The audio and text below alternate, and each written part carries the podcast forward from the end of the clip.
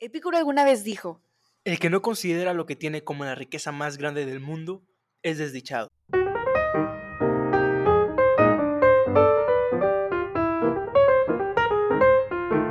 Epicuro es uno de los filósofos más destacados del periodo helenístico, un momento de transición marcado por el declive de los ideales que impregnaron la época clásica griega.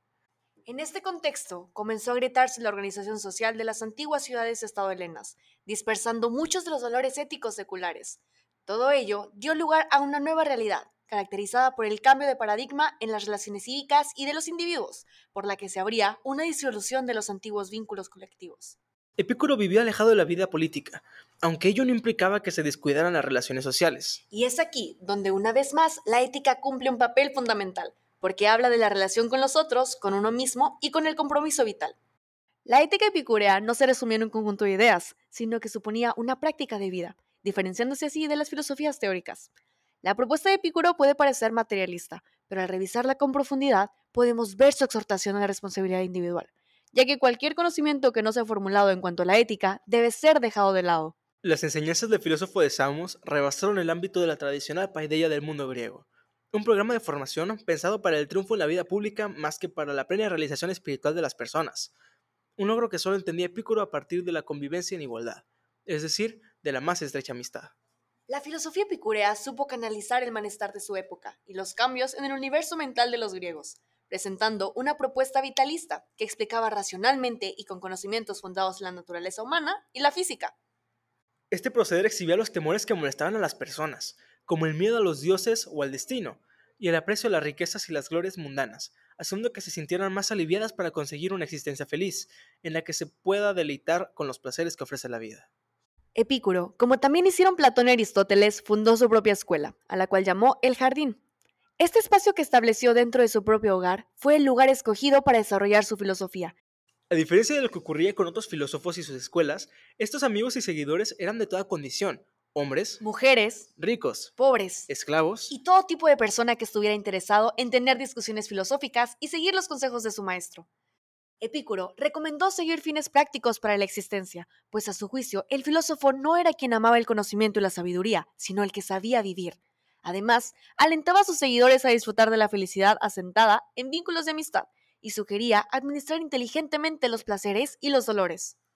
En ese sentido, puede decirse que Epicuro supo recoger, expresar y tratar de un modo novedoso las inquietudes que interesaron a la humanidad desde siempre, como la amistad, felicidad, la tranquilidad, salud del cuerpo y mente, y la vida equilibrada son algunos de los temas centrales de sus escritos, que hoy gozan de plena actualidad. Epicuro es un clásico imprescindible que despierta un interés atemporal al animarnos a explorar nuevos caminos vitales y a disfrutar de los placeres, evitando los excesos, por supuesto. La receta que nos indicó para las dolencias de su época también puede aplicarse en los tiempos que hoy corren, ya que sirve para eludir la desilusión ante un mundo movido por un arraigo material que se disfraza de felicidad. Por esto mismo, la escuela de Epicuro se construyó deliberadamente en los confines de Atenas, distante de la ciudad y su opulenta ostentación. Este gesto señalaba que la felicidad no reside en el reconocimiento público ni en la lógica del consumo. Ambas cosas suponen tiempo y esfuerzos vitales que nos distraen de lo importante. La medicina de Epicuro para este mal fue la práctica de la filosofía, para la que no hay edad, género o condición determinada, porque todos somos aptos para ella. Tanto la filosofía de Epicuro como su escuela fueron objeto de numerosas críticas, principalmente por su defensa del placer como llave de la felicidad en la vida. Esto no deja de ser curioso, pues algunos de los mayores enemigos del epicureísmo se encontraban entre los estoicos, que son los seguidores de la escuela de Zenón de Sitio, la Estoa que defendían una filosofía basada en el determinismo y una ética estricta en favor de la virtud y el alejamiento de las pasiones. Pese a que ambos, como veremos, defendían una manera de vivir bastante similar, lo hacían partiendo de ideas muy diferentes. La filosofía de Epicuro, no obstante, ha sido profundamente malinterpretada y solo en los últimos años ha recuperado el esplendor que merece. Según los historiadores, Epicuro dejó a su muerte una enorme producción literaria de más de 300 obras y tratados, pero tristemente solo se han encontrado fragmentos incompletos de su obra hasta la fecha. Desde los pocos textos localizados, la obra de Epicuro ha sido agrupada en tres núcleos, ética, canónica y física. A excepción de tres cartas y el testamento, no existen textos completos que llegaran hasta hoy. Del resto de sus escritos se conservan fragmentos recuperados por historiadores como Diógenes Laercio, Lucrecio, Séneca, Cicerón o Diógenes de Noanda. De la misma manera, existen textos que sobrevivieron a la erupción del Vesubio, los cuales formaban gran parte de su obra.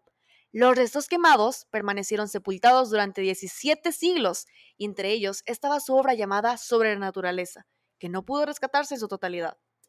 Toda la filosofía de Epicuro tenía como fin último despejar el camino hacia la felicidad humana. Su doctrina asentaba sus bases sobre tres ejes centrales, estrechamente relacionados entre sí, que son la ética, que es la doctrina del alma y su comportamiento, la canónica, que es la doctrina del conocimiento, y la física, que es la doctrina de la naturaleza. Sin embargo, la ética era el cimiento sobre el cual se articulaba toda su obra, y a ella quedaban supeditadas la canónica y la física. Puesto que la doctrina epicúrea era una filosofía rigurosamente pensada como aplicación práctica para lograr una vida feliz, todos los conocimientos debían tender a este objetivo, tutelados por los valores éticos.